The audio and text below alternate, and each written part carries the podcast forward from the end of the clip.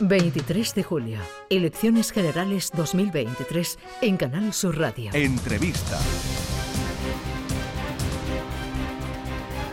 Hoy con Alfonso Rodríguez Gómez de Celis, eh, vicepresidente del Congreso de los Diputados en esta última legislatura. Ha sido diputado desde 2015, eh, delegado del Gobierno en Andalucía, es teniente alcalde en el Ayuntamiento de Sevilla, parlamentario andaluz y ahora candidato del PSOE por la provincia de Sevilla. Alfonso Rodríguez Gómez de Celis, buenos días. Hola, muy buenos días.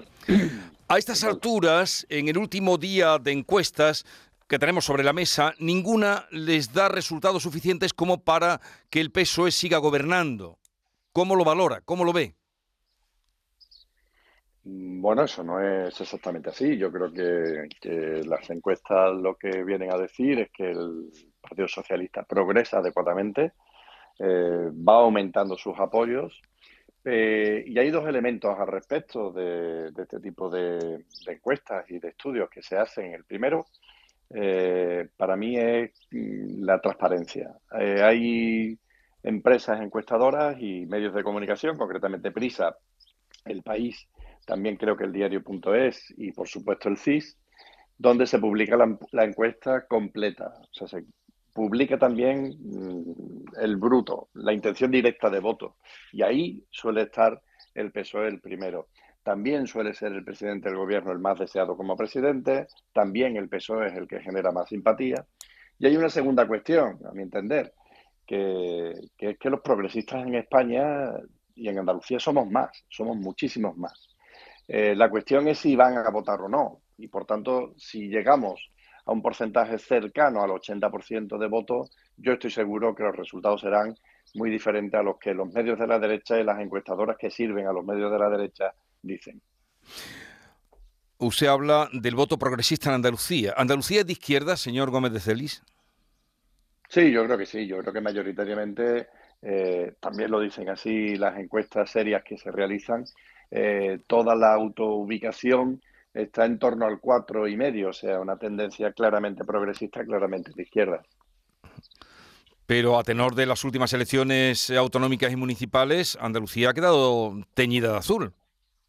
Sí, por eso le decía antes que, es crucial que todo el que se sienta progresista, todo el que se sienta de izquierda, vaya a votar, no sé qué en su casa. En distritos, por ejemplo, de la ciudad de Sevilla, eh, hay en determinadas zonas por pues, una participación cercana al 40%, mientras que en otros, por ejemplo, en los remedios eh, de Sevilla Capital, pues ha votado casi el 80%.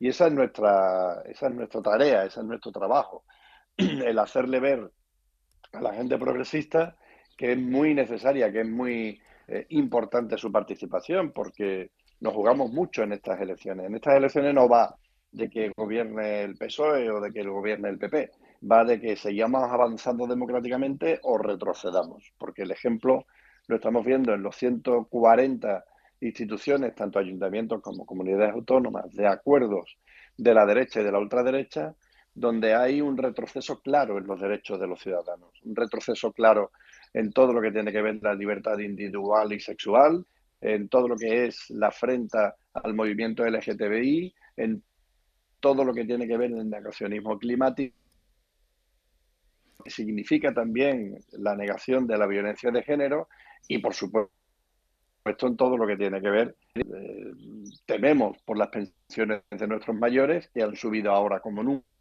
nunca. Estamos teniendo problemas en la... En definitiva, bueno, pues yo creo que nos jugamos muchos. Sí. Eh, Pedro Sánchez ha apelado en las últimas horas, ayer, al voto de las mujeres. ¿Cree que pueden salvarles el voto femenino, señor Gómez de Celis?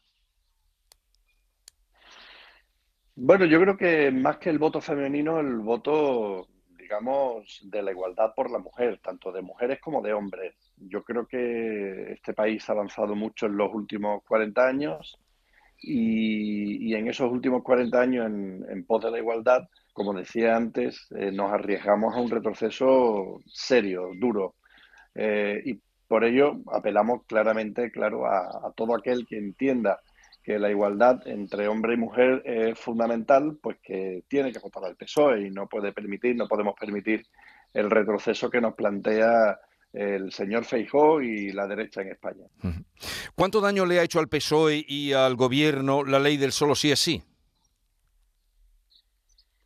Bueno, eso habría que medirlo. Eh, nosotros sí lo que hicimos es eh, una ley que queremos proteger eh, lo que es fundamental para a nuestro entender, que es proteger que una mujer no tenga que demostrar que ha sido violada con, con, violencia. O sea, hasta la ley, la mujer tenía la obligación de demostrar esto, además de haber sido violada, y por tanto eso es el fundamento principal de la ley. Luego tuvo unos efectos negativos que inmediatamente pues nosotros eh, corregimos y lo hicimos de mano del Partido Popular. Por tanto, la ley del CSI actual eh, es una ley que finalmente ha sido aprobada por el PSOE y también con la participación del PP. Por tanto, ha quedado una buena ley, a pesar del error, digo, eh, no deseado que supuso, bueno, pues estas circunstancias que nosotros hemos lamentado y sentido mucho. Mm.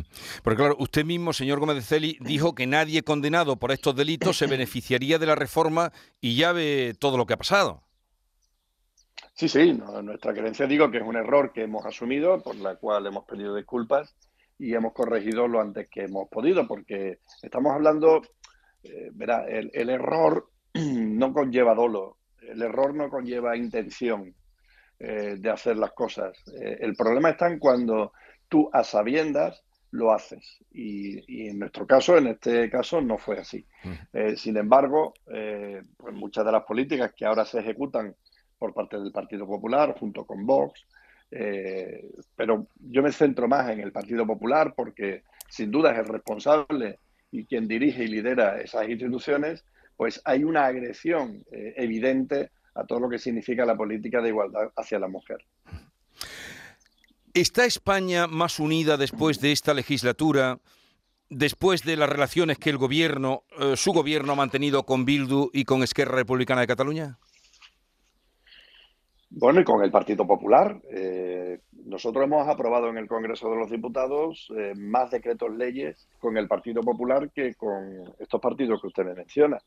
Eh, pero se ha querido crear un artificio de acuerdos o de pactos que no existen. Nosotros, el PSOE, no tiene ni un solo acuerdo con Bildu en ningún punto de España, mientras que el Partido Popular tiene más de 140 acuerdos con Vox allí donde ha podido, incluso en Extremadura, donde la lista más votada fue el PSOE. Eh, eh, en definitiva, es evidente la diferencia. Nosotros hemos, eh, los socialistas, Pedro Sánchez, ha tenido que afrontar un periodo histórico en nuestro país, lamentablemente histórico, porque hemos tenido que afrontar una pandemia durísima, cruel, con muertes de muchísimos compatriotas que sentimos y lamentamos, y también una guerra que sus efectos todavía hoy estamos padeciendo.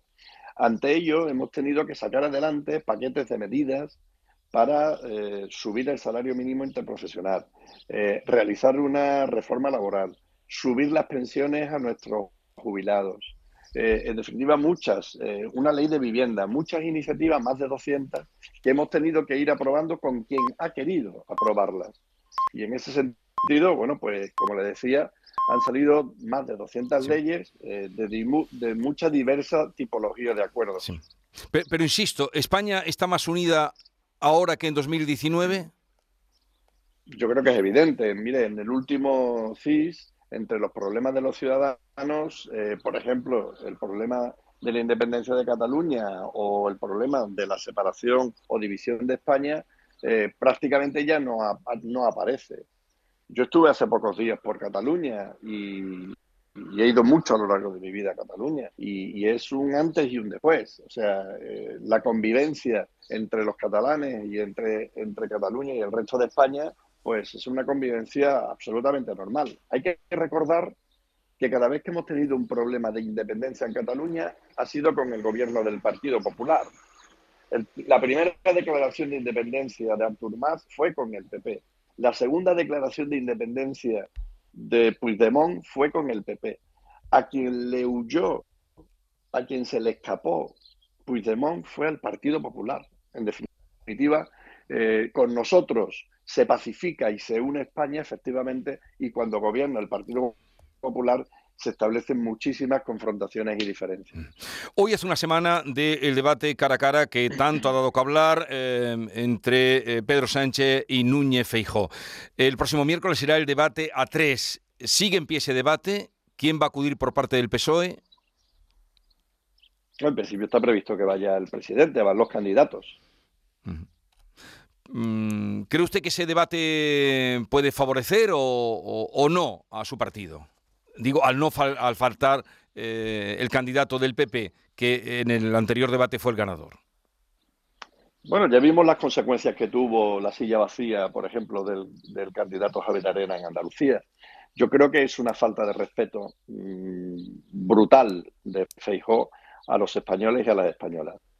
Eh, la cadena pública realizó un debate hace pocos días, siete, eh, que estaba previsto, fueron todos los partidos y creo que todo el mundo concluyó en que fue un buen debate. Creo que ahí se expusieron y quedaron claras muchas de las posiciones de los distintos partidos. Por tanto, eh, que el señor Feijó no vaya es una falta de, respeto a, los ciudadanos españoles.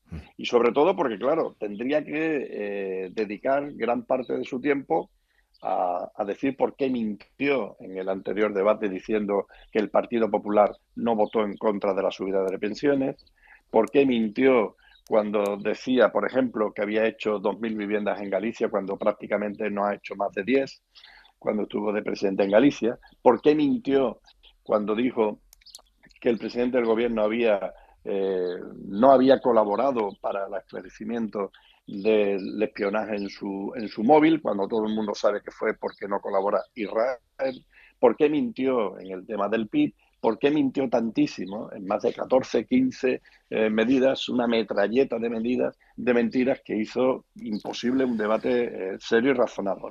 ¿Dónde actúa usted hoy, señor Gómez de Celis? Pues hoy estamos por, por fuera de Sevilla, de la provincia de Sevilla, en tareas, tareas personales e individuales eh, materia más relacionada con el ámbito municipal de política municipal que me genera también en paralelo una agenda intensa. Pues eh, suerte, eh, que vaya bien y ya veremos qué pasa después del día 23 de julio. Un saludo, señor Alfonso Rodríguez Gómez de Celis y gracias. Muchísimas gracias. Buenos días.